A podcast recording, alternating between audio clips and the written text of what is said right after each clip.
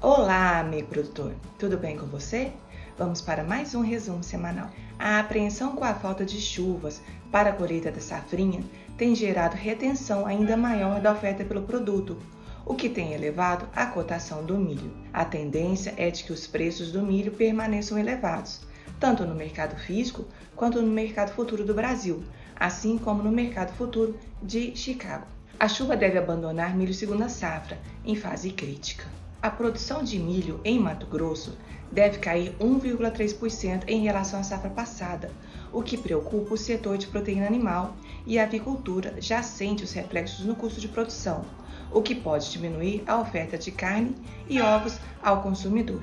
A Associação Brasileira da Indústria de Trigo espera que a moagem de trigo no país fique estável em 2021 após crescer 1% no ano passado. O governo do Paraná lança programa de crédito subsidiado a produtores rurais, chegando até mesmo a taxa zero em alguns casos. Soja tem nova realização de lucros em Chicago, mas mantém foco nos fundamentos. Brasil deve fechar a safra 2021 com alta de 76,5% nos casos de ferrugem asiática da soja. Redução da TEC do Mercosul não deve afetar mercado interno de grãos, mas pode facilitar os negócios. MAPA auxilia produtores de café no manejo de pragas.